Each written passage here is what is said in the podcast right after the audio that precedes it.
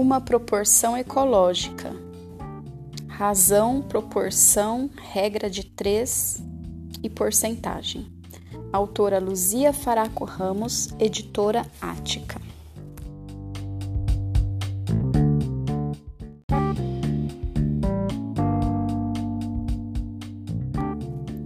Capítulo 1 Projeto Vida Aquela seria a primeira vez que Mari viajava sem a família. Por isso, na véspera da partida, havia em sua casa uma mistura de apreensão e comemoração. Ai, filha, ainda não consigo me acostumar com a ideia de que você vai viajar sem nós. A gente vai se divertir, mãe. O pessoal do projeto é muito legal e não se esqueça de que em todo o mundo milhares de jovens vão participar da Semana Mundial do Meio Ambiente. Nós estamos orgulhosos de você, filha, disse o pai abraçando-a carinhosamente, entre uma garfada e outra de pizza. Após o jantar, entre uma ida e outra à cozinha, Mari viu a mãe dobrando a embalagem da pizza. Mãe, o que você está fazendo? O que você me ensinou, separando o papelão para reciclagem. Mas tem que ser papel limpo, só dá para aproveitar a parte de cima, a de baixo está engordurada. A garota pegou o saco e falou: Coloque a tampa da pizza aqui. Vou amassar as latinhas de refrigerante para ocupar menos espaço. Mari, você sabia que cada latinha de alumínio reciclada economiza energia elétrica equivalente ao consumo de um aparelho de televisão ligado durante três horas? Sabia, pai, e você aprendeu isso lendo no meu caderno, respondeu ela rindo. O pai também riu, enquanto lavava uma garrafa de vinho vazia. Naquela casa, todos haviam aderido à coleta seletiva de lixo. A grande incentivadora, no entanto, havia sido a garota. Bem, agora que já está tudo arrumado, podemos ir dormir. Quero que esteja descansada para sua viagem amanhã, querida. E a mãe se despediu, dando-lhe um beijo. Pela manhã, Mari juntou-se às amigas Lina e Isabela. De longe, com seus chapéus coloridos e suas mochilas, mais pareciam as tartarugas ninjas. Ao passarem por três rapazes sentados na calçada, ouviram um comentário. Essas meninas vão precisar de um ônibus só para bagagem. Mari retrucou no ato. Se acha que é muita coisa, por que não ajuda? Está vendo? Quem mandou provocar as meninas? repreendeu Gustavo. Puxa, Roberto, dê um tempo, não vamos arranjar confusão, tá? completou Pedro. Qual é, gente? Eu só fiz um comentário. Naquele instante, ouviram uma voz chamando: Atenção, pessoal, venham todos para cá. Era Gabriel, biólogo e coordenador do projeto Vida. Sua tarefa era despertar nos jovens o respeito pela natureza, a preocupação com a conservação do meio ambiente e, acima de tudo, criar uma consciência que levasse a uma qualidade de vida melhor. Vamos passar os próximos 20 dias juntos, começou Gabriel e pesquisar sobre coleta seletiva de lixo. Vocês vão conhecer outros pesquisadores ligados a projetos diferentes. Assim, todos terão oportunidade de aprender e ensinar. Enquanto ele falava, Isabela cochichava com as amigas. Que gato! Isabela, ela tem razão, Lina, interveio Mari. Indiferente aos comentários, o coordenador prosseguia. Hoje vamos passar o dia inteiro no micro-ônibus. O sítio Jari fica na divisa do estado, portanto, preparem-se para um longo dia de viagem. E agora, garotos, ajudem suas colegas com a bagagem.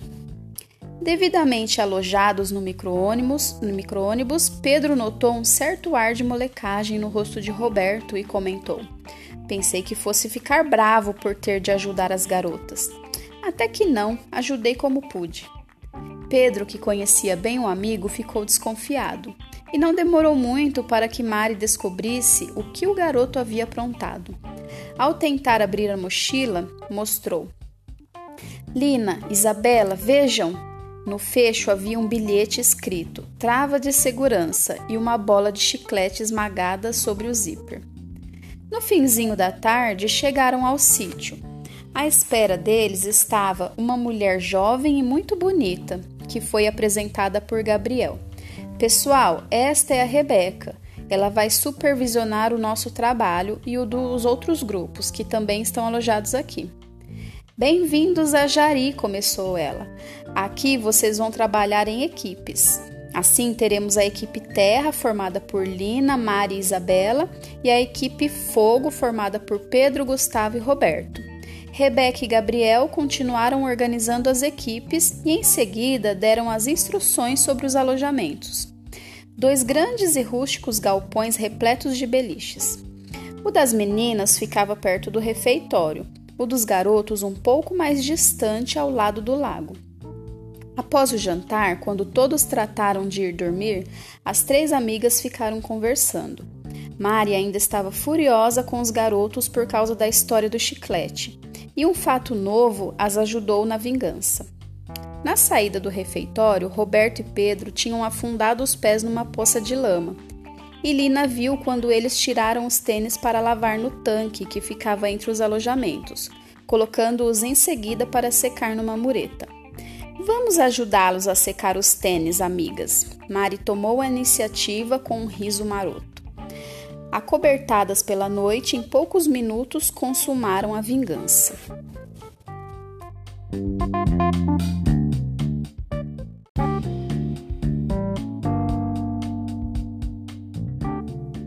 Capítulo 2 Mobilizando a cidade na manhã seguinte, Roberto e Pedro foram os últimos a entrar no refeitório para o café.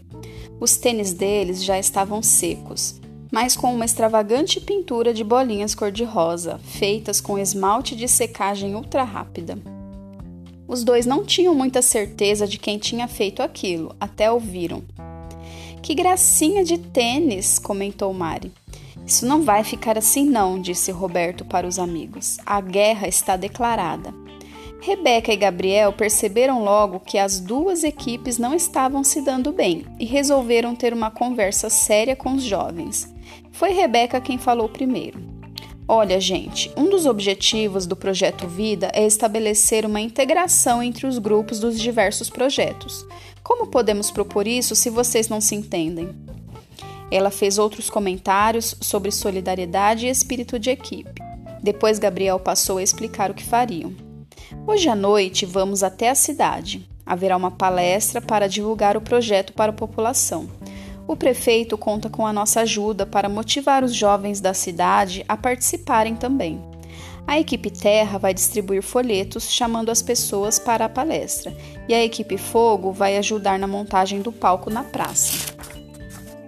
Gabriel tem uma turma no alojamento que trouxe violão, teclado e até bateria. A gente bem que podia fazer um show para atrair mais pessoas. O que você acha? perguntou Roberto. Excelente ideia. Então, mãos à obra. O show foi um sucesso. Ao final, subiram ao palco o prefeito, o responsável pela coleta seletiva da prefeitura, Gabriel e os coordenadores de outros projetos para esclarecerem a importância e as vantagens da coleta seletiva de lixo, tema central do encontro daquela noite.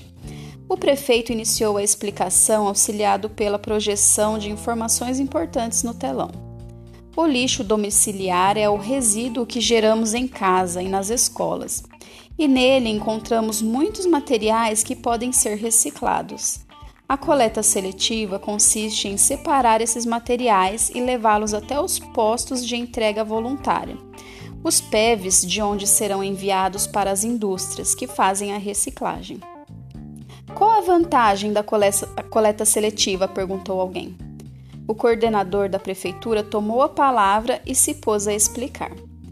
Todo o papel que usamos vem das árvores. Para fazer uma tonelada de papel novo são cortadas 20 árvores e nesse processo se consome o dobro de energia e de água que seriam usadas se fossem utilizadas para aparas de papel reciclado. As latinhas são feitas de alumínio, que é extraído da bauxita, por meio de um processo químico agressivo que polui o meio ambiente. O vidro pode ser totalmente reaproveitado, economizando água e energia. Os plásticos são produzidos com derivados de petróleo, que pode ser poupado. Podemos fazer plástico novo utilizando plástico reciclado e economizando metade da energia elétrica que se utilizaria para fazer plástico novo. Após o coordenador da prefeitura, falou Gabriel. As indústrias precisam de muita água, eletricidade e combustível para produzir esses materiais a partir das matérias-primas. No entanto, quando se utiliza material reciclado, a economia é muito grande. Mas até agora temos jogado tudo isso no lixo, observou o prefeito. Quem quiser participar pode começar a separar esses materiais em suas casas e entregá-los nos PEVs.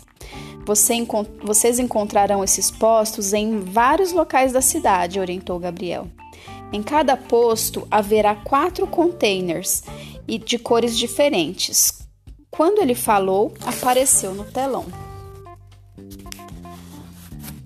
apareceu no telão o container azul de papel, vermelho para plástico, verde para vidro e amarelo para metal e alumínio. O prefeito então informou: Já temos muitas indústrias interessadas em comprar o que recolhermos, e o dinheiro obtido será revertido em benefício da comunidade. O público aplaudiu com entusiasmo, apoiando a campanha. Porém, assim que as palmas cessaram, uma voz irritada se fez ouvir. Não concordo com muita coisa que foi dita aqui. Quem falava era um homem com cara de poucos amigos. Depois os garotos descobriram que ele fazia oposição cerrada ao prefeito e procurava sempre dificultar suas realizações. Além da economia para as empresas e do lucro que a comunidade vai ter com a venda do material reciclável, essa tal de coleta seletiva traz algum benefício real para a população? O benefício depende da quantidade coletada, respondeu Gabriel. Quanto mais material for encaminhado para reciclagem, maior será o benefício. Hoje em dia, em muitas cidades no Brasil e no mundo, a reciclagem é um grande campo gerador de empregos. Somente no estado de São Paulo, há mais de 100 empresas que reciclam papel, papelão, metal, ferro, plástico, alumínio, vidro, saco de pano, estopa, tambor, pilha, bateria, óleo lubrificante, pneus, borracha, até bateria de celular e cartucho de tinta para impressora. Tudo isso hoje é reciclado. Vocês encontram os endereços dessas empresas na internet. E aproveitando a oportunidade, João, coordenador de um programa sobre água, passou a contar. No ano de 2000, em Haia, na Holanda, ocorreu o primeiro Fórum Mundial da Água, patrocinado pelo Banco Mundial e pela Unesco, reunindo representantes do mundo todo. O objetivo desse encontro foi discutir o problema do século, a escassez de água no planeta. A ONU prevê que no ano de 2025 vai faltar água para dois terços da população mundial, que deverá ser de 8 bilhões de pessoas. Já em 1992, no Rio de Janeiro, as conclusões da Eco 92 eram alarmantes. A água, o petróleo e a energia estão se esgotando em nosso planeta. Algumas providências vêm sendo tomadas, mas ainda é pouco está provado que a natureza consegue repor menos da metade do que retiramos dela. As pessoas que agora lotavam a praça da igreja se sensibilizaram com as explicações e interromperam e irromperam numa salva de palmas e no telão começaram a projetar as seguintes informações. Uma tonelada de plástico reciclado evita a extração de mil litros de petróleo. Uma tonelada de papel reciclado evita o corte de 12 árvores. Poupa mais da metade do consumo de energia elétrica e economiza até 50 vezes a quantidade de água. Uma tonelada de alumínio reciclado evita a extração de 5 toneladas de minério e gera uma economia de 95% de energia elétrica. Uma tonelada de vidro reciclado poupa um terço da energia elétrica e mais de uma tonelada de recursos: areia, carbonato de sódio, calcário e feldespato.